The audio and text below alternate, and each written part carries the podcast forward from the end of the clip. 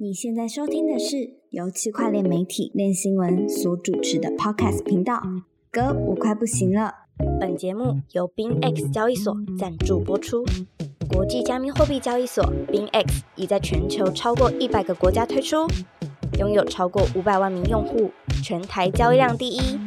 提供现货、衍生品、跟单及网格交易。现在加入 BingX，立即享有最高五千美元的新手福利。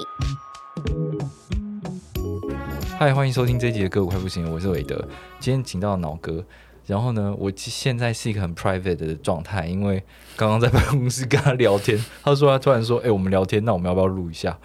所以我们现在 就来录一下我们的聊天。对，因为他刚才跟我聊的内容是他呃关于他接下来产业，就是他原本其实我们只是约出来聊个天，然后他问他想要问我对内容的一些想法，然后我听着听着就觉得说没有啊，我没有问你内容想法、啊，这个人太悲观了，我没有悲观啊，这个人太悲观，我我没有悲观啊。啊，我只是看到现实而已啊。好，不不然你先你你先跟观众分享一下，说你看到的现实是怎么样？哦，现实哦，我想一下，嗯，就是我是二零一七年就是进入这个产业嘛，然后我一直都觉得这个产业的发展它它是在加速化，它它一直都在每一次浪潮都在提高效率，然后从二零一七年的 ICO 热潮，然后那个时候我们可能第一次体会到什么叫做去中心化的社会，什么叫做代币经济，然后区块链似乎可以用在所有的产业上面，然后有很多的理想，然后人所有的人都可以参与这个改变，然后呃翻转阶级等等的东西，然后可是这个东西它后来自由度变得越来越低，大家就是要去呃追求更高的经济收益，所以大这个这个东西一直在转变，ICO 后来变 STO、IEO，然后 DeFi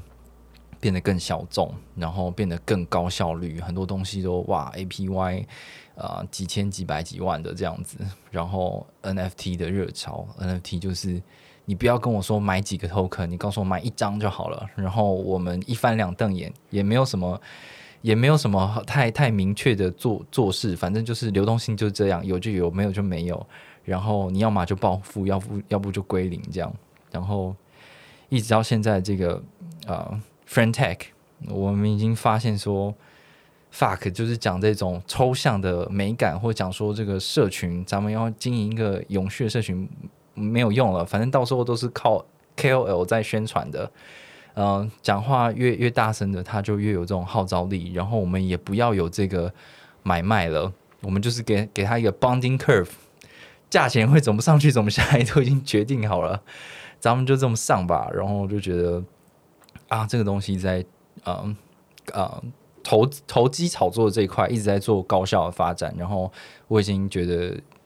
就差不多这样子了。然后，但是实际上区块区块链可以干嘛呢？就是我我。真的觉得就是它会紧紧的贴附它的金融属性，然后朝廷要来收编这些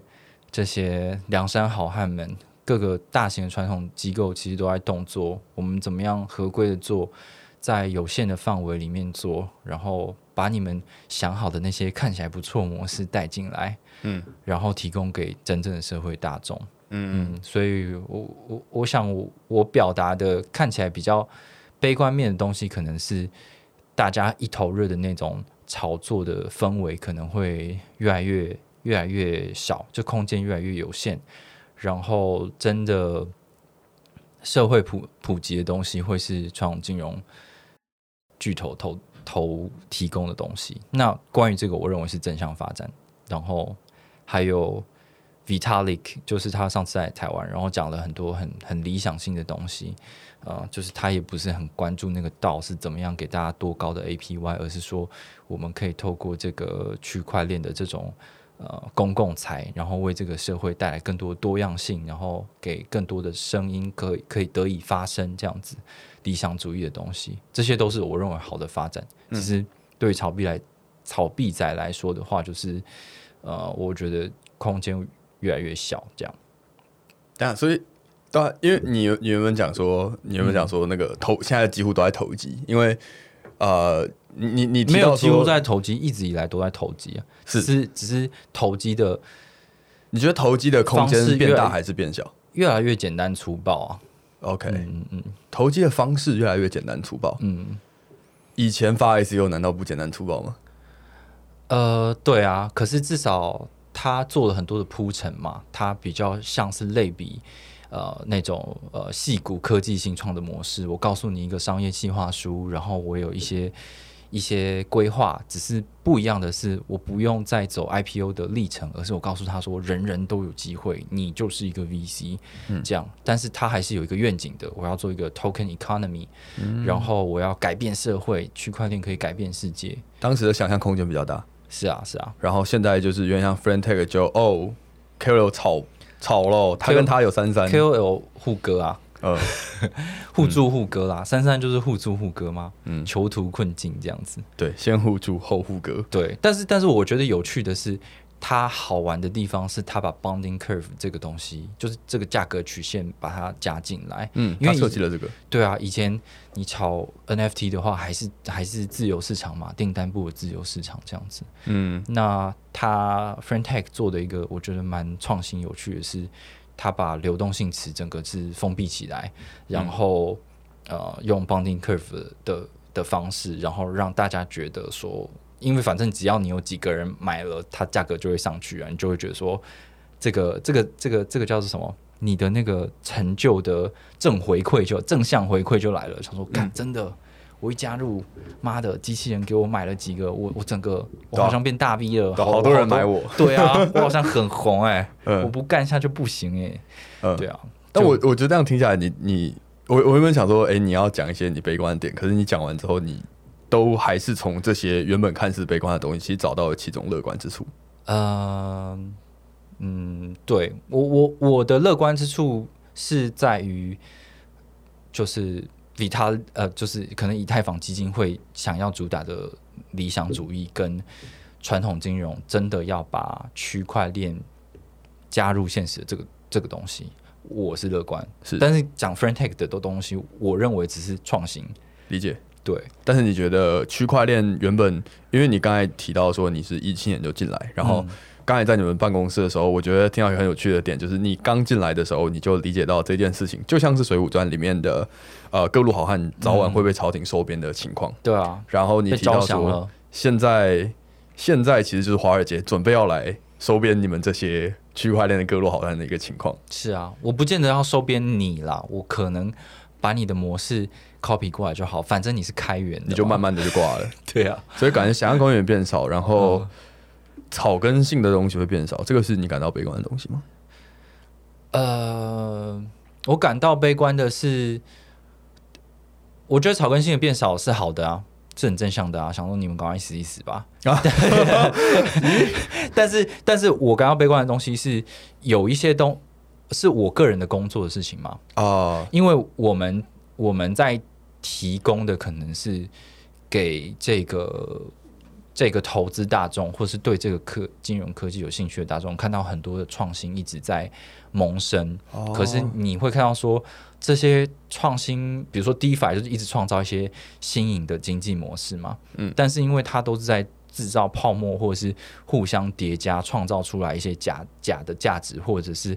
没有实际上有这么有有需求的价值的时候，你会发现这样子一直玩下去，就是就算那是一个创新模式，也也没什么意义。这样哦了解你对，那那这个东西走到尽头的话，你就是觉得说没什么好报的，因为今天新出来一个一个新创公司，嗯然后他跟你讲说，哎、我们设计了一个比如说 LSD Five，然后做出一个什么新的模式，所以你看我们又可以最大化我们的收益喽。但是你就想说，干这个东西。那个 yield farming 的时候、嗯 d e f i summer 的时候就已经玩过啦、你只是换了一个标的，然后告诉我你又可以叠加如何如何的，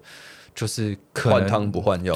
对啊，那我就觉得，对我们这种已经被这个东西已经洗过很多次的人，就会觉得，那你就是没有进步，你还在做一样的东西。了解了解。对啊，因为我我觉得其实练新闻的新闻内容，虽然说其实新闻的本质通常都要追快，可是其实你们是属于快里面，你又会想要研究一点东西，所以我其实可以理解到你所谓，因为你刚刚有提到，就是你写东西，你研究个一下，你就发现就这个就是跟二零一七年的东西一样，你就觉得没有这个研究下的动力。对啊，但是这呃这样有点不太对啊。就是身为一个新闻工作者，你还是必须要。可是我觉得难免诶、我觉得难免就是，嗯，如果如果说现在市场上真的就是千篇一律的炒作都在炒，嗯炒冷饭，就是都是一些换汤不换药的东西。同样，你可能都是一样写十五篇内容，嗯然后可是你在中间得到的成就感，或者是你你真正觉得，呃，你让观众看到的新的东西，其实是很少的。我觉得这个对于一个写内容的来说，一定是一个很大的打击。嗯哼然后其实说实话，我之前的币圈周报，我有一大段时间也有类似的低潮，嗯哼嗯就是呃那段时间我就觉得说，今天就是我自己是一个不会看周报的人，就是嗯我不知道这样讲出来好不好，但是总之市场上有人看，所以我就愿意提供这个东西。但是，我写，但是其实我不自己不会看，就是就是就是说实话，我呃我我觉得不同受众吧。今天我是一个呃比较中中老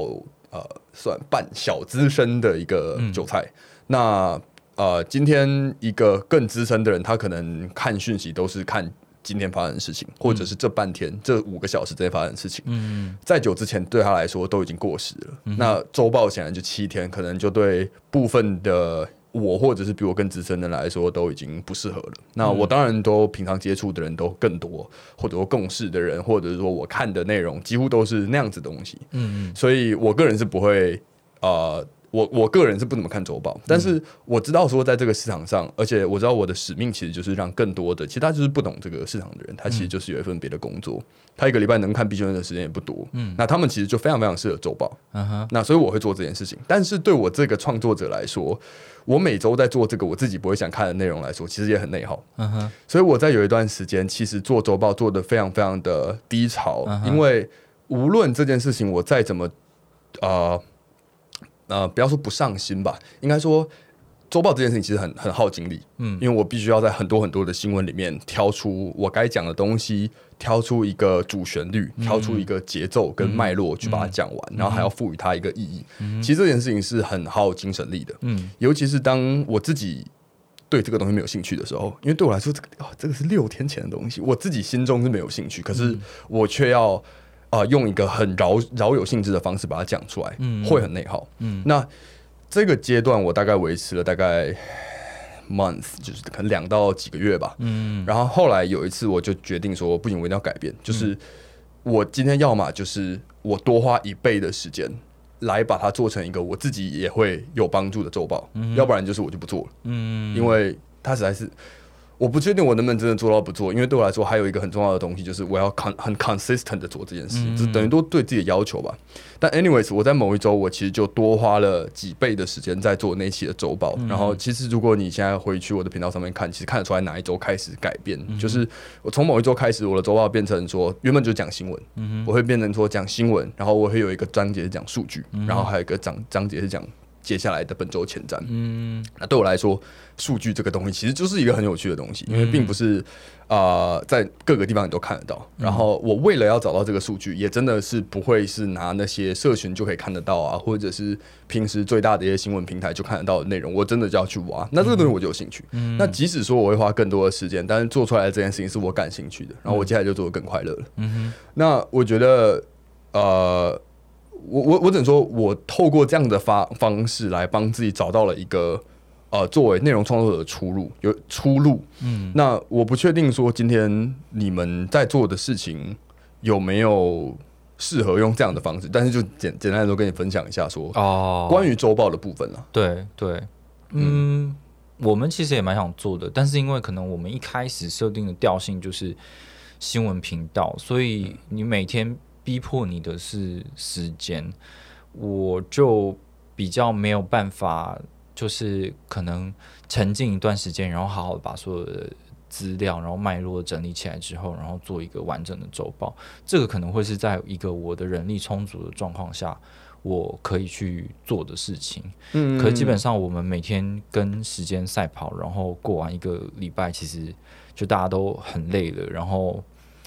就哦，我我不是只说你们要不要尝试做周报了。嗯我的意思是说，今天如果说币圈像以前，嗯我就举例，假设说你在一七一八年的时候，你每一个项目你可能都会很有兴趣的研究五个小时，然后嘣就是立刻生出一篇文章。嗯可是现在你可能研究两个小时就觉得说啊，就是那样了。嗯所以你两个小时之后，可能你花的时间是比较短的，可是你写出来的成就感是比较小的。嗯有没有可能用同样的方向去找到一个方式说，即使说我们就说 friend tag 好了，嗯。呃，即使 friend tag，呃，我不要说 friend tag，因为 friend tag 确实做了一些创新，我们就说你刚才说的 LSD 赛道的一些东西，呃，有没有可能你看到这边的这个东西你觉得很无聊，可是、I don't know，就是 想办法想办法说服他，他是一个什么样的创新，或者是你就。说说说实话，我我不是坐在你的位置上的人，所以我也没有那么专业，能够直接给出一点建议。我、嗯 我真我只能分享我我在我的位置上做的事情。哦，是啊，应该可以想办法让它更有趣的，比如说把它拉到一个更大的角度来看吧。就是说，现在这个东西虽然说很 basic，可是长远来看，假设它真的能够达到它理想的那种发展的规模的话，会有什么样的影响力？就是可以朝一些比较正面的方式去，嗯，对，或者是有的时候我们采取的方式就是，那既然我觉得很无聊，那我就 diss 他吧。既然我觉得很好啊。如果如果你们的你们的形象是可以 diss 人的话，那其实永远我们 always 在 diss，就是比如说有一个东西很红，然后大家说这个东西很厉害，可是可是其实你去找一些链上数据或者统计，然后你做比较，你就可以看到说这个东西实质上的发展，它就只有这样子而已。然后，哦，我觉得这是一个很棒的、对，嗯，对啊，很棒的一个新闻品牌。我我没有听过哪一个币圈新闻媒体，无论是华语或者是英文，他们有这样的一个形象，是说 I'm gonna diss this platform like，就是我我我我现在我现在看到一个新的频道，有没有？呃，现在所有的币圈媒体，嗯，十个币圈媒体，九家媒体都说赞。哦，对啊，呃所以所以所以我们就是。我刚才有跟老哥说，我们的 podcast 节目就是开头的时候，我会说我是 crypto hater 韦德这样子，呃，对，就是就是有很多这样的东西。哎、可是我觉得，可是可是其实会被人家找麻烦。但我觉得，管他的，你你你在台湾那么安全自由，你又不是哦在、在哪里不安全？我不知道。嗯，商业上啦，商业上有的时候就是我觉得也是这样，就是其实多数你你，我觉得嗯，总体来说，嗯，我觉得在币圈的投资，你都不能把你自己当做是好像你是在比如说台股还是美股市场这种二级市场的投资人，即便你做的事情很像是二级市场的交易，但是你做事情的本质其实都是都是 VC，你只是一个非常小规模的 VC 而已。嗯，因为你投资的这些证券或者是商品，就是很有可能都是一夕间归零或者是失去流动性的，然后他们的发展也是很有可能就是直接断尾的。嗯嗯，而且他们更是一个没有受到监管，然后严格的财务监督等等的事情的一个市场。嗯哼，嗯，所以就是对啊，就这样。这不是更让你有一个立场可以去 diss 他们吗？是啊，是啊。对吧、可是可是我我是可是可是因为因为因为就是 VC 其实都是很乐观的啊、就是就是想说，反正我们赌的是一个未来嘛，所以今天有不同的趋势，然后有一百每一个趋势有一百间公司，我当然就是要朝正向想啊。嗯，我我如果总是要呃朝负面的去想的话，那我干嘛做 VC 呢？我就是因为愿意赌，所以我才做这件事情啊。对啊对啊对啊。可是像像你说你是一个 crypto hater，我觉得反而。呃，因为 crypto 这个字实在太大了，嗯就是我觉得你肯定不是一个 crypto hater，因为所谓的 crypto hater，你不会继续做这份工作，嗯而且所谓的 crypto hater 应该是你不觉得比特币是好东西，哦但是我相信在这么多币里面，你绝对会觉得比特币是好东西。嗯，现在越来越觉得相对来说的话，它可能是可以最永久存活下来的事情。对，那那其实其实你就不一定是一个，你就应该不是一个 crypto hater，而且而是一个啊啊、Ponzi hater，然后哦，可能是啊，你你可以你可以是一个 scam hater，、你可以是一个 bubble hater，就是你今天看到现在，尤其是我觉得熊市，刚刚才我们有聊到，嗯。因为我觉得包括我们内容创作者在内，大部分的币圈的 project，其实在熊市都我有接触到的，我几乎都可以感受到他们现在在一个冬天的感觉，他们的情绪。嗯，那我觉得难免，而且我甚至我自己反而看到大家陷入冬天的低潮是一回事，嗯嗯。陷入冬天的低潮一阵子之后开始纷纷退出是另一回事，哦而这一回事反而让我有一个乐观的感觉，说、OK，事情差不多要反转。哦，这个其实是一个很不负责任的直觉，但是你懂我意思，就是当今天夜真的升到了一个极点的时候，嗯。啊、你会有一个直觉是说，OK，事情还能多糟？嗯就是现在你看，连他都退出了，他都退出了。这个其实作为一个 YouTuber，前阵子那个谁九 man 有一个影片，嗯他提到说长影片现在的流量越来越低了。哦，对，我我听到这个影片，我是搞我是我是偷偷乐观的，想说太好了，可以把大家洗掉啊。不是把大家洗掉，是我觉得这是要反转的，因为我早就知道说短影片正在侵蚀长影片的流量，并且这个东西会继续是趋势。嗯嗯，就是如果说现在短影片的份额，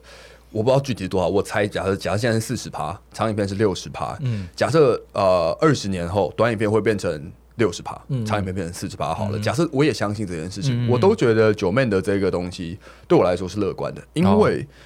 因为所有人。即使你今天是一个说主流 YouTuber，嗯即使你做的事情跟百分之八十的 YouTuber 做的事情是一样的，你绝对是一个特别的 YouTuber，、就没有任何一个人自己就是一个主流。嗯所以说，当今天主流发生了一个什么事情，其实就是一个你能够做出差异化的机会。哦，今天当越来越多人开始投入某一件事情，尤其是那个折角出现的时候，嗯当然。大部分的人进去那里会赚到更多的钱，可是如果你是一个本来就抱持着不同的想法，或者是你本来就在做不同的事情，并且你本来就觉得这件事情也是一个有市场的事情，嗯举例长影片，我不认为长影片会消失，嗯我相信短影片会侵蚀到更多的市场，但是我期待做长影片的人全部给我去做短影片吧，我自己做就好。就是反正我会有这样的一个想法。嗯那我觉得回到币圈也是一样。嗯假设说今天。啊、我今天看到其他的币圈的 YouTuber 开始退出，或者说你今天是一个币圈媒体好了，你看到其他的币圈媒体开始退出，嗯当然这个一定代表现在整体环境币圈媒体越来越难生存。嗯可是如果说今天你自己知道说，呃，第一个我可能没有那么差这个短期的生活费，嗯第二个我相信币圈需要媒体，嗯第三个我相信我正在做的事情是对这个产业有帮助的。嗯那其实你应该是乐观的说，OK，一年之后。原本的那几个，比方说我现在是第十名，嗯现在第六名、第七名退出了，第十一名、第十二名退出了。不但我的竞争压力变小了，我前面的之类的这个东西，因为 crypto is here to stay，就是今天比特币的市场只要扩大，嗯今天每一天冒出来的下一个骗局，它消失，又有新的骗局消失，我不管它，只要比特币继续在，币圈媒体就会继续在，嗯那币圈 YouTuber 就会继续在。今天观众只要出现长影片的市场有需求，长影片的市场就会继续在。那我只要继续做下去，除非我觉得一个最大的 concern 就是杠杆，这个就跟投资一模一样。我觉得跟投资一模一样，今天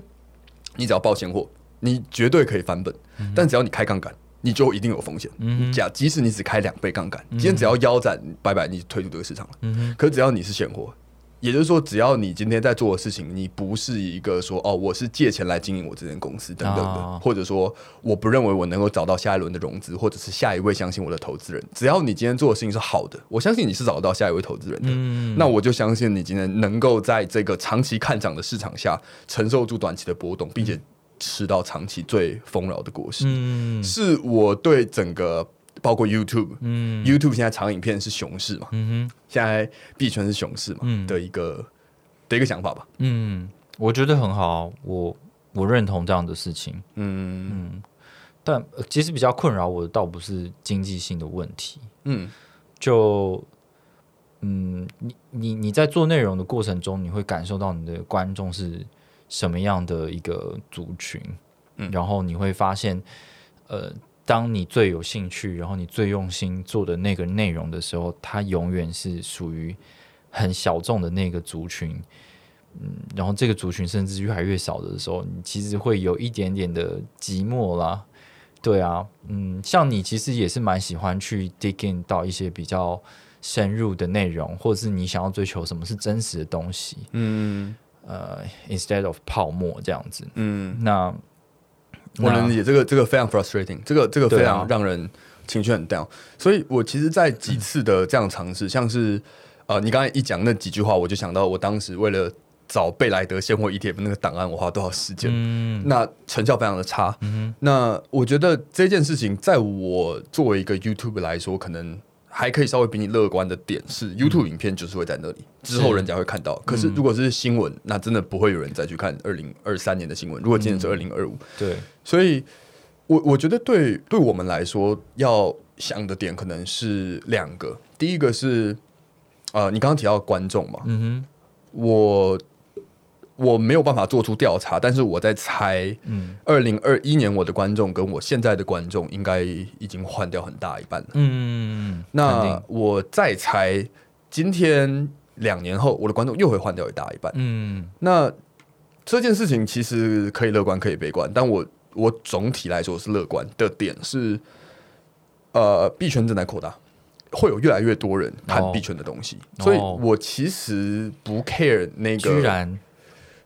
你觉得币圈会越来越小是吗？？Yeah，我不知道，可应该会越来越大、啊。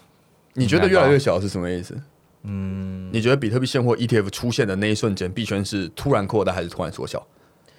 呃，我一直不看好比特币现货 ETF 会这这一点的意见，我一直是跟你相左的。嗯 是 我以监管的立场，我就是觉得我不会，我不会让它通过，即便我看了很多的这个诉讼书之后，我发现的确 SEC 的逻辑是有问题的，但是按照合规逻辑来讲的话，你其实连期货你都不应该做的，这样。嗯，Well。但是我可以，可以啊，可以啊，可以，可以看看它会不会出现吧。就是其实以前一直对就是这种呃现货 E ETF 的事情是觉得说，其实这是一个非常古老的一个话题。嗯，然后但是随着中心化交易所的蓬勃发展，像美国 Coinbase，你现在要买币很方便，你用信用卡买币也很方便的时候，会觉得说，那到底呃。呃，所谓的散户投资人或机构投资人有什么动机会在比特币 ETF 出现的时候再去买？那大家可能会觉得说，哦，因为我是信任这个是传统金融市场、传统金融商品这样。嗯可是基本上现在所有现货 ETF 它的申请，它背后找的那个那个托管商全部都找 Coinbase。嗯哼，那也就是说，其实你在 Coinbase 上面买的比特币，有比有有 Coinbase 托管，跟你在比特币 ETF 买的比特币，然后还是有 Coinbase 托管，其实是一样的事情，就安全性是一样的事情。然后你在 ETF 买，你可能还要还要付一定 percentage 的手续费。嗯，对啊，所以我就觉得，好吧，我我也希望他赶快过，然后让大家，如果你有你有你有你有梦想，那我们就赶快来看看这件事情会不会因为它而实现。这样，对，那没关系，我们不讲比特币现货 ETF 嗯这一个事件好了，就说今天华尔街越来越接纳啊、加密货币跟比特币。嗯你觉得今天它越来越接纳的这一件事情，这个过程，越来越多的 crypto 东西是受监管的，嗯或者是是由比方说富达之类的人来提供的。你觉得这个过程是让币圈越大还是越小？哇，这这这这这问题，我觉得，我觉得是让区块链精神扩大，但是就是我们现在在使用的这种这种 crypto asset 会不会扩大？我不，我其实不确定。嗯哼，嗯，因为我觉得最终我们现在在 cryp- cryptocurrency 这些东西实验的这些东西，它最 powerful 的东西是是这个 real world asset。嗯哼，呃，然后这些东西呢，它势必是要在一个合规的市场里面做。也就是说，现在我们在全世界金融市场看到的这些啊、证券商品的东西，它可以更自由、更有流动性，成呃成本更低，然后更多人能参与，并且它是在传统金融体系里面，我觉得这个是会最 powerful 的事情。可是那些东西不用是比以太币，不用是什么什么什么币这样子，就是对我我觉得我们现在其实是在江湖里面练鼓，就是练出一个最最强、最安全的模式之后，然后让传统金融的人去去使用。他甚至不需要用以太坊的这个 L one 去做，它是做一个封闭的私有链，它可以掌握更多的安全性，可以掌掌握更多的合规性。嗯嗯的时候，然后去 run 这些传统的金融商品。我个人是这样觉得。但我我我觉得你的担心是有一定道理的。可是嗯如果说今天事情上很多的，包括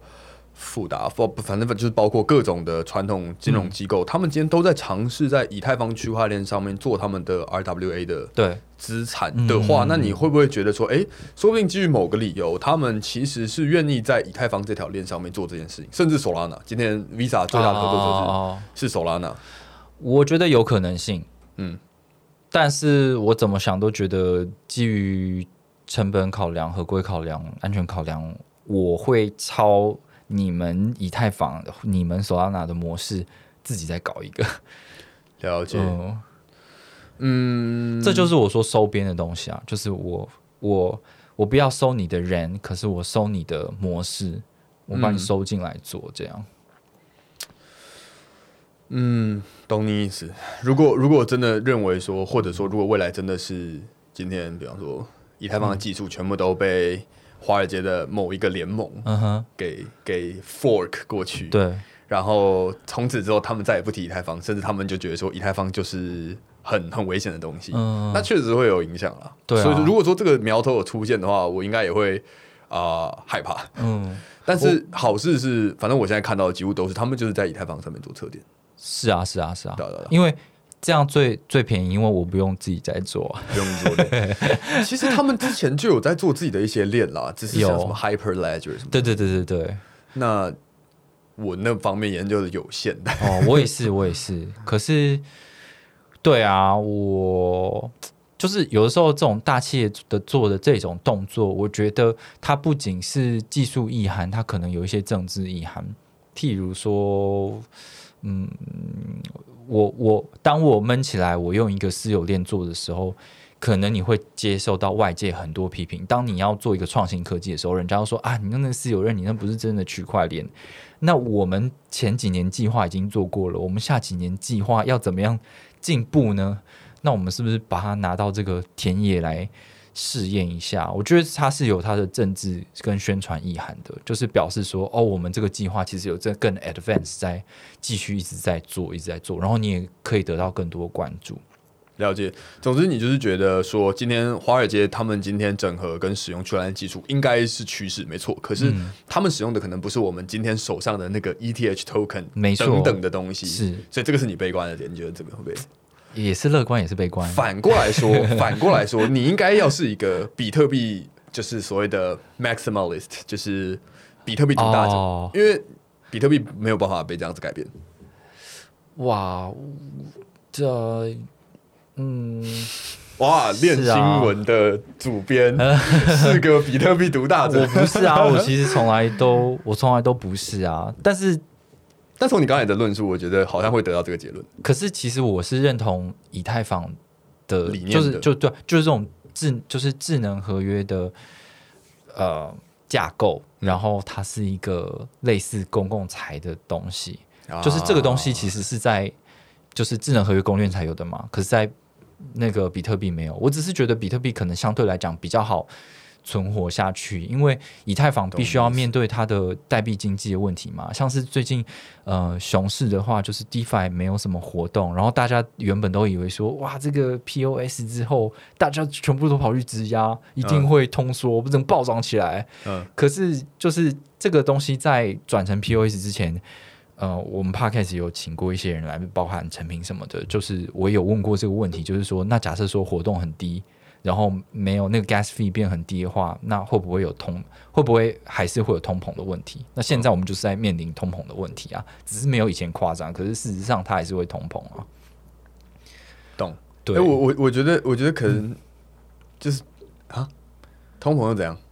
哦，你说通膨又怎样是吗？就是哦，是我是可以是可以合理通膨，但是就是因为呃，我我觉得是不是因为在有些时候一些 event 上面，大家的论据会实在是过于 bullish，、嗯然后发现说其实现实远远没有那么的看好，对啊，然后导致的那个 down。哦，对，其实其实会会特别提这种点，也是会只是想说，想要跟那种过于乐观、过于 bullish 说哦，就是 up only 的这种想法去做一个抗衡而已。因为毕竟你就是你就是一个呃没有设定上限的一个发行量，那它就是会按照你的这个社群的经济活动去影响它的东西的价值，它是非常现实的一个一个一件事情嘛。嗯，对啊。嗯嗯，但但但是所以嗯，哎，所以我要说什么？反正呃，比特币我只是觉得它的模式比较保守，所以相对来讲，它存活下去的几率更高一点，因为它。我我就是标榜，我现在的走向就是变成我标榜我数位黄金嘛，我也不讲什么，就是拿它来当做一个支付媒介啊这样子的东西。然后，嗯，相对起来，看起来以我们现在的这个 CME 的呃期货商品来说，比特币期货跟以太币的期货还是比特币的期货的热度比较高嘛？嗯，对啊？那嗯，所以听起来。理想上，你是支持以太坊，但是理想上我支持以太坊，但是币价的乐观情绪上，你无法支持以太币。我不敢这样讲啊！你觉得？你觉得它就像是有的事情？嗯嗯，因为因为如果就是小农以太以太坊的 以太坊的币价成长源自于在上面的这些 D App 的活动有多热络嘛？那过往的来说的话，就是很多的 bubble 出现。无论以太坊的核心多么的说我们是理想主义，我们我们是为了要推动这个社会多元的声音啊什么的。可是你必须承认说，以太坊多数活动都是来自于，比如说呃呃 USDT 的转来转去，然后或者是一些借贷，或者是 NFT 的这些买卖，都是一些。非常经济性、非常投机的活动，那这些活动如果没有办法持续蓬勃发展的话，就没有办法符合你币价会一直上涨的这个叙述啊。但我觉得这些东西现在看起来没有蓬勃发展，就是因为熊市啊。对啊，对啊，对啊。牛市一回来的时候，我相信这些东西都越来越多。因为其实我我觉得我们都有接触到很多的还是在开发的项目，嗯嗯，只是我相信。再怎么想要保持中立客观的分析者，在熊市都难免对他们没有在熊牛市的时候那么乐观。对啊，因为事实就是今天用户就是没有进来。是啊，可是可是你要知道的事情是，今天只要牛市一来，用户就会进来。对啊，然后用户真的只是看币价，然后币价就真的是会因为比特币现货 ETF 通过而进来。那没有我们我们姑且不说比特币现货 ETF 会不会通过，但是华尔街接纳比特币。是趋势，是是，华尔街整合区块链技术是趋势，是。那我相信这件事情就会啊，我相信这件事情会让比特币的币价先领涨，然后然后让整个牛市回来之后，包括很多的像什么周期之类的，应该来之后，这些东西只要一回流，我我有乐观的，应该说我有理由乐观，接下来出现的几个项目会汲取之前发生的一些。教训来做到一些更好的东西，可能还不会是最终完成体，但是一定会比之前好很多。我觉得，除非有监管介入，不然每一次周期的 bubbles 的这些新创公司都不会学会教训的，因为他们要的就是最快效率的赚到钱。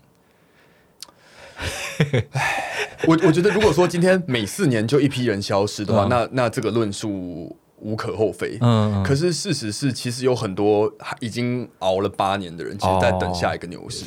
或者说不要说八年好了，六年之类的。对啊，你都已经熬了，这对啊，好我我就是熊市出来的嘛，然后我经历一个牛市，然后我现在在下一个熊市。我我的我的观点可能很偏颇，因为我其实也就很年轻，或者说在币圈的资历来说，但我看到的一些人让我可以有这个信心吧。嗯，对。那你觉得？嗯，像现在的，因为会有，其实其实加密货币的历史还很短，嗯，当然比特币的历史很长，可是真的被比较广为人知，可能是一七年之后，嗯，所以其实它的历史还非常短，嗯，然后虽然有二零二零年的大牛市，但是我们可以看到。二零二零年大牛市是受到总体经济的一个非常大的影响，嗯，所以它喷上来，但是我们很快就要面临到下下一个周期的，就是二零二四年嘛。如果是四年是一个周期的话，对。可是看起来现在的总体经济来讲，二零二四年还不是一个普遍被认为会有一个经济的翻转的时期。对。然后不管是经济或者是政治，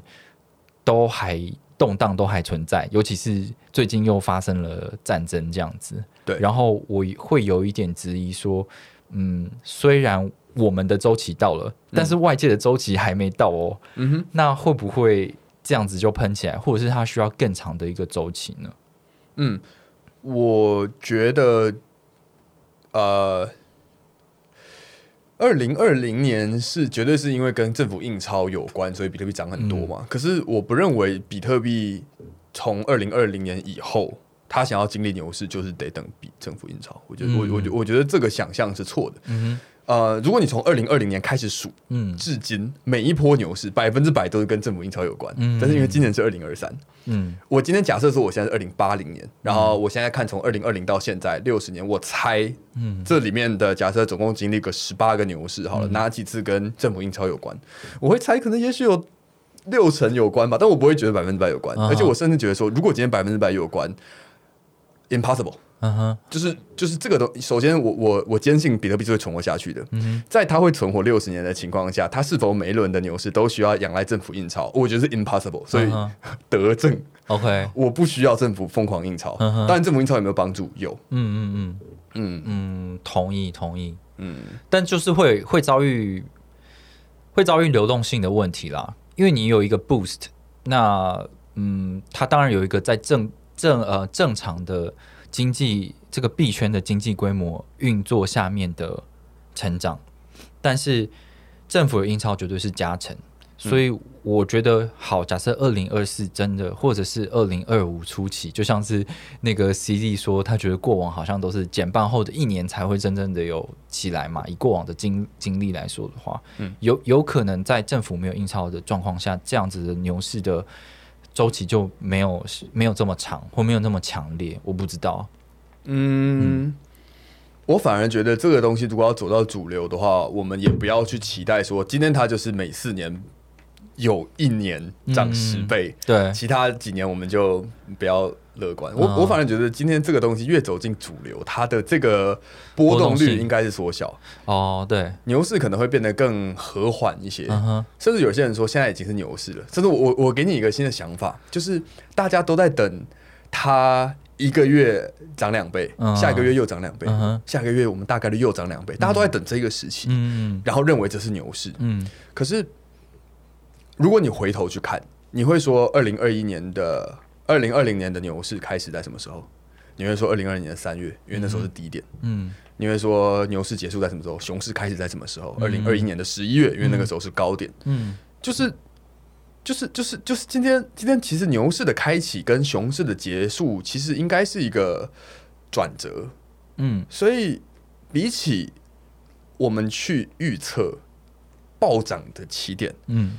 我们是不是去预测熊市的低点更有意义呢？哦哦，也就是说，我们不要去看牛市的周期，我们去看熊市的周期。嗯哼，所以你回去推，今天熊市上一轮的周期的低点是在我我们不讲二零二零年那个雪崩，那个是全球的问题嗯啊、可能是在二零一九年，二零一九加四等于多少？哦，多少？二零二三嗯就是现在。嗯所以现在虽然说我们还没有到那个每一个月我们都预期它会翻倍的时候，嗯但其实真的已经是升熊了。这个是按照周期去推的，没有加任何的个人的揣测，嗯，只是我把推牛市周期这个逻辑改成推熊市周期。可是熊市周期对，even 我们不讨论牛市周期，可呃，但是熊市周期从过往的熊市周期来看，呃，至少二零一九是外部事件吧？二零一九发生什么事？抱歉，呃，那个什么呃，那时候有那个啊，什么美股熔断啊、什么黑天鹅事件是吧？是那个时候吗？我不知道。熔断是二零二零年三月，哦，好吧好，那那个是我刚进币圈的第一个礼拜。哦，OK OK，我那时候心里想说，哦，我怎么刚进这个，刚找到这份实习，这个市场就要消失了？哦，不会，我当时不会啦，对啊，蛮蛮蛮有趣的，嗯嗯之类的啊、我我觉得这样想，其实反而让我开始说，哎、现在现在如果再怎么震荡，或者是再微跌，我觉得都、呃，我觉得现在买都是在这个架构下做的正确的事情。嗯哼，熊市其实差不多就这样了，再跌那就是哦 shit，嗯哼，但是在这个架构下，OK，现在应该很难再跌到哪里去了。是啊是啊，那还但是还是蛮多人在等待一个新的大灾难出现的啦。哦，这个就是我我想到我刚刚才你的应该说，刚才我想讲的第二个点、就是，呃，你你刚才说大家不认为呃政府印钞的周期马上就要来，我反而觉得说大家都认为的事情不见得会发生，这个这个也是一派说法嘛，是啊今天是啊是啊。大家认为的事情，可能你就要反着去做。嗯。那嗯，也包含了一些我看一些数据之后的心得跟整理。嗯我其实也觉得接下来可能包括加密货币市场可能还会有一波下杀。嗯可是我觉得那波下杀就是现在大家都在等那一波。嗯 which means 现在大家都在说哦，我现在可能还没有没有要重仓比特币，可是如果说今天再腰斩一次，我就要 all in。嗯现在每个人都这样讲。嗯真正调整的时候，所有人都会改变话，所有人都会说哦，现在是大风险的时期，我们应该要不要不要急着入场？哦，我觉得啦，当这件事情来临，并且真的大部分的人都开始说这句话的时候，就是哦，现在风险实在是太大了，嗯要买也要等它弹回来再买。嗯当网络上百分之六十以上的人都在说这句话的时候，那个点可能就是真正我们要的点。是啊，对，然后我觉得这件事是会发生的，嗯不无论是在比特币市场，或者是在总体金融市场，因为我我我我对我对我对美股一点研究都没有，所以我这个真的完全就是心情上的臆测，就是我就觉得说今天美股怎么还可以那么高，就我就觉得说他应该要学比特币跌一波才对啊、哦，对啊，你就是看它那个十年的美股指数曲线，就是就是嗯。只有往上没有往下的，对啊，只有只有最近几年有有往下啦，对啊，嗯就是货币政策的改改变，嗯嗯嗯嗯，对啊，对啊？所以讲了什么？我其实我已经讲了很多我觉得乐观的东西。哦，我也有感受到乐观 因为有有渲染嘛？就是，呃，对，如果很很简单的讲，就是我最乐观的就是比特币是就是一定会一直在，因为比特币实在是我找不到任何理由。就是你如果今天说以太坊会直接被 fork 掉，然后以太币这个东西会成为历史，嗯我觉得好吧，虽然我没有那么认同，但是我理解，而且我也认为这个是合理的说法，合理的预测。嗯可是我想不到任何一个能够让我这么，不要说能够让我这么好了。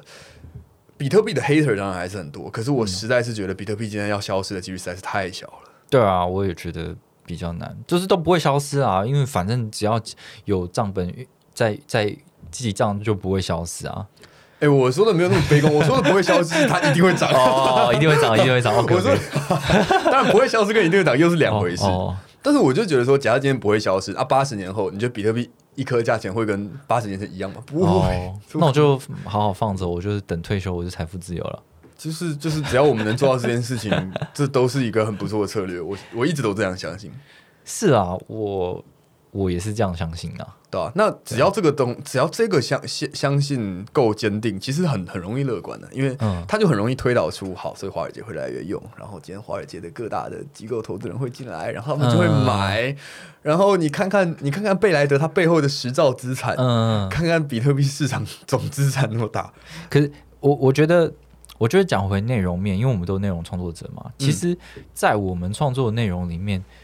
多数的内容都因为比特币的叙事很简单，嗯，就是如果你是讲很很原则的比特币的话，比特币叙事就很简单，然后真的比特币的这个最大主义者，他也不想跟你谈什么。智能合约供电什么东西的，就是他他没有想要开启这一块潘朵拉的盒子嘛，嗯。所以其实我们创造内容多数都是智能合约供电上面的东西，嗯，就是对啊，even 我们都很坚信，就是比特币的未来是这样，但是对于我们多数的工作内容来讲，是跟这个无关的。啊、我我觉得这个其实，呃，我我同意这件事情。嗯。然后我对这件事情的想法是，我们绝对会一直需要找转型的方式。嗯，就是今天假设，因为你你在这个圈子待的实在比我久很多，但我相信你从二零一七年到现在，你的内容无论是找的方向，或者是写的方向，甚至你想要写给的主要 TA，应该也都有在变化，嗯，非常大，因呃非常大。嗯。变化非常那大，我我在想的是，包括在二零二一年 NFT 爆红的时候，在它爆红之前，你肯定没有想到说，哦，我今天可以写一篇是关于什么这群人要发 NFT，、我那天发嗯嘟嘟房要发 NFT，、嗯嘟嘟房的 NFT 被骂了、之类的东西，我绝对想不到这件事情。那我觉得同理可推。呃，接下来的这这样子类似的东西，一定也会越来越多。是啊，是啊，是啊，那这个是我第一个可以乐观的点。嗯第二个我可以乐观的点是我其实就想象，我不可能，我不可能永远都在写给或者说我做影片给一小群人看，嗯总有一天我相信的事情是比特币走进主流，嗯我会跟着比特币走进主流。嗯，今天有一天，假设说，我随便抓数字，我没有去查过。假设买股票的年轻人是百分之五十好了，嗯买比特币的年轻人是百分之十。嗯有一天买比特币的年轻人如果到百分之三十到四十，那我可以做的内容就会更接近现在那些做股票的 YouTuber 或者说内容网站做的内容。嗯，可能是是，然后到那个时候，我就不见得需要再去挖哦，又一个新的庞氏模型在雪崩链上出现了，我就不用去挖那些东西了。没错，我就可以去挖那些，比方说，哦，这个吃播主 他他对比特币发表了什么意见，或者说这个这个另类的一个抖音网红他做了一个什么事情，嗯他参与了某一个项目，他参与了以太坊上面的某一个项目等等的事情，我觉得就会越来越多。嗯没错没错，然后非常同意。这，这个是嗯。我非常乐观的一个倾向。嗯然后，所以我一直以来都认为说，今天想要在这个市场上长期的做，除了要去有意识的、嗯有意识的忽略短期的一些声音，那我嗯我觉得这这个点。我有优势，你们有劣势的点，是因为你做新闻，你真的就是得去追当下的热点。对那幸好我一个礼拜就只需要出两个影片，你一个礼拜可能需要出八个、十五个文章。对啊，可不可以收购我们啊？你很难让你自己的内容一个礼拜只出两个文章的情况下，你得去看这些东西。是啊，但我我我总觉得这些东西真的还是很内耗。嗯，所以如果你今天就是听众朋友，如果你今天不是一个做新闻的人，你没有这个责任在的话。适时的，真的就不要去理那些你自己没有兴趣的短期泡沫，嗯，然后同时，同时你要随时知道自己要去变化，嗯嗯你无论是你的受众，或者是你找内容的方向，或者是你面对市场的态度，嗯。像我相信面对二零二零一七年跟二零二三年要面对市场态度，一定差超级多。是啊，当时一定大家都人在黑政府，嗯，现在大家都赶政府赶快来对啊，监管我们吧，给我们好的监管。然后想要 W R W A 啊，对啊。对啊，这次就是我觉得其实嗯，我不知道，就是当时会觉得说啊，干币圈，我看到大家在吹捧 R W A，就知道干币圈最近肯定没梗了，所以就回来做这个 S T O 的东西。嗯，嗯，但是我觉得对，嗯，其实听到很多人说，嗯，然后保持乐观，我觉得是是重要的一件事情，因为就我自己个人经验，当 DeFi 还在 DeFi 上面之前，大家讨论 DeFi 的时候，其实我并没有那么乐观，因为我会觉得说，你说要你说要做借贷，然后你说要你说要做这些东西，那它它的需求在哪里？我看起来我没有看到有任何需求啊，但是我没想到的是后来有出现这种呃 yield farming，就是搞这种农农币的东西，就是它制造了一个就是虚空的需求，而且基于大家贪婪，就是很多人是愿意进来做这些事情的，然后就让这整个生态就是蓬勃发展起来，这是我完全没想象过的东西，所以我相信就是。我的所谓的悲观，就是未来会有很多很多东西来打脸我，然后我也很期待这件事情发生。这样，嗯，我想讲一点，就是嗯你刚才提到的，从你原本没有那么看好 DeFi，嗯然后到 Yield Farming 这件事情变得非常的火热。你、嗯你对于这件事情，你觉得它打脸了你的点，是不是币价继续涨？呃，你你你要你要不要先？不用，就是币价继续涨哦。嗯，币价一定是一个，因为它是一个最直观的东西。嗯嗯嗯嗯嗯，对啊，是是这样子吧？嗯，对。我虽然我是经济系的，然后经济系基本上就是讲钱。然后刚才我刚才我在路上跟韦德聊，就是我想要讲出一些经济系的一些很很很很很高大上的东西。对对对，结果讲嗯讲一讲之后，怎么还是钱？可是 其实其实我觉得今天钱永远不是本质跟。啊，我我我觉得我还需要几个月的时间才能把我这段文字讲得很好，但是我想要讲的是，今天呃，DeFi 包括 DeFi Summer 跟呃 Yo Farming 的火热，嗯它让我自己，因为我也觉得说哦，这个很酷，可是让我觉得最酷的东西跟最让我兴奋的东西，可能不是币价上涨，因为首先我没有参与 太多，再来我就算参与太多，我也没有赚多少钱。嗯没有那么有钱去投资。嗯嗯，能够让我觉得真的很兴奋的东西，都是那些哦，我觉得这个东西八十年后还会在，嗯或者说这个东西出现了，它可能是七个元素凝结出来的一个产品。嗯嗯嗯我觉得这七个它创新的元素里面有一两个是八十年后还会在，不要说八十年后好了，会被接下来的人继续使用、接纳跟创造出更好的东西。举例来说，你刚才提到的 FriendTech 的这个价格的曲线模型嗯，，对，这个其实就是一个，如果说今天 FriendTech 最后就消失，FriendTech 像方 Rock，、我觉得它都留下了很棒的资产，这是一个点。嗯那呃，这样说起来可能会让人家觉得我很废，可是我觉得我在 DeFi 上面看到的东西，我觉得最酷的是质押这个概念，嗯嗯包括以太坊后来转 POS 的质押。当然我知道以太坊不是第一条质押的链，那我相信质押这件事情在人类历史上可能之前也有出现过类似的东西，嗯可是把质押如此的把它说成一回事的，我相信是以太坊，哦我相信是 DeFi。嗯哼，所谓的如此的说成一回事，是质押这件事情，是我其实不用我给你钱，嗯，但我会把我的钱放在你那，嗯哼，把我的钱放在你那那这一件事情，其实就对你带来了某种程度的帮助，无论是、呃代表我信任你，对，无论是我的钱你可以拿去充当流动性、嗯。等等的理由，我在不花钱的情况下可以对你造成帮助，嗯，这件事情多么的优秀啊！可是这就是 SEC 主席 Gary Gensler 说的，所有的加密货币都是证券的原因啊，因为说这个质押这件事情吗？对啊，因为这就是 stakeholder 啊。但我觉得这件事情不会被大众采采用、欸，哎，我觉得，我觉得，我觉得，我觉得，呃，也许吧，因为它的本质上的意义是我们的利益绑定啊。然后你期，其实我很好奇，因为我自己没有买什么股票的经验，嗯嗯股票市场有这种类似质押的东西吗？就比方说，我现在持有台积电的股票好了，嗯，我把它放在某个地方，所以我所以我说，其实我们当的并不是传统证券市场里面的二级市场投资人，而是我们是可能我们是 VC 或者是我们是就是早期投资人啊，所以你会有很多的的条件嘛。但是，哦但是只要做的不同的事情是，我是自由进出的啦，这有点不一样。可是自由进出的这件事情，跟你去银行存款就是一样，就是我觉得，呃，这些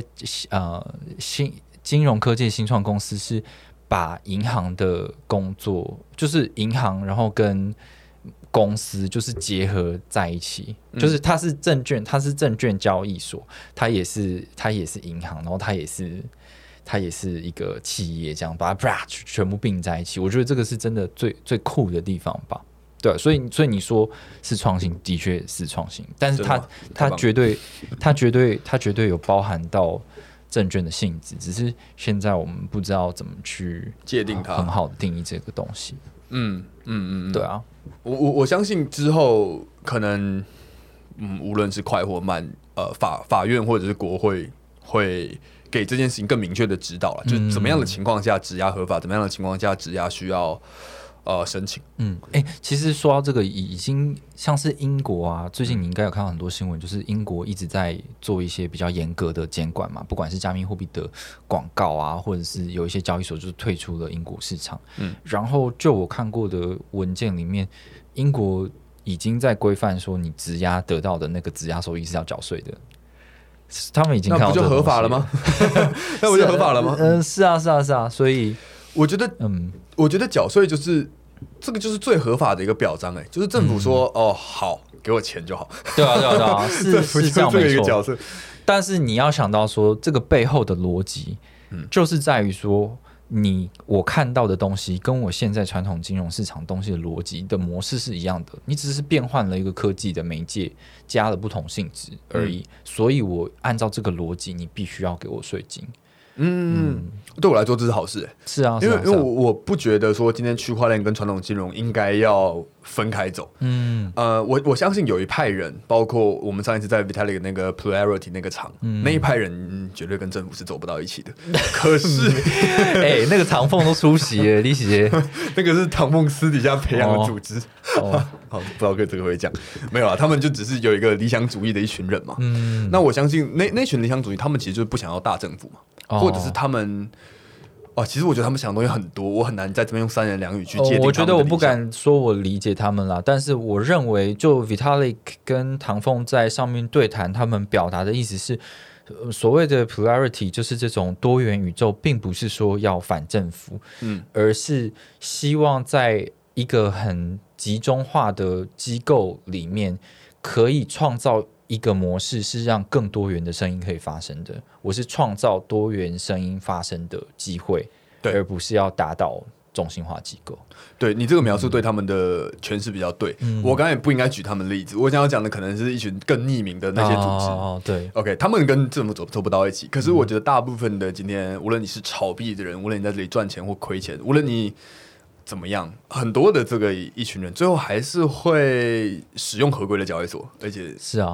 怎么样？接 接下来不是坏事。接下来的推荐码是贴荐哪部分？现在全世界最合规的交易所 就是这一家。没有没有没有，这我们没有接受 Coinbase 的赞助。好啦，我们的时间也差不多了。你要做一个结结论吗？我想一下哦，嗯结论就是，反正今天就本来就没有想到说要来，我我我就是想说来跟魏德聊聊天，然后发现说他聊的东西这么的悲观，呃不行，我我一定要跟他讲一点我多乐观，然后我就觉得说哦好了，那不如就也让也也录下来看这个东西是不是有丢在这个 p o c a s t 上面，应该蛮蛮蛮蛮有趣的啊。我们聊很多很有趣的事情，而且我我觉得，呃，我的悲观想，我自己知道我自己悲观想法是很适合要有一个乐观的人去跟我做一个 balance 会比较好。嗯。对，那太好了。总之，我就是十分乐观，莫名的乐观。十分乐观，九分偶赢。啊，对不起，谢谢，花了三秒钟理解。好，那今天这一集就进行到这边。然后，哎，脑哥有没有要开 podcast 啊？未来吗？应该会吧。只是我也在想，我要开什么样的 p o c a s t 啊，可能也是，比如说有的人不就是没时间用看的嘛，所以他可以用听的。或许你可以把你的这个东西也也听觉化，就是设设计上面嘛。反正你的影片如果更听觉化的话，就是不看画面也 OK 的话，那搞不好你也可以造福到更多听觉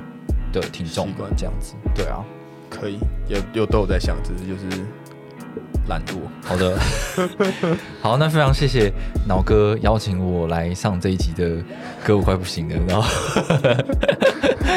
那我们下周再见，谢谢脑哥，拜拜。拜拜。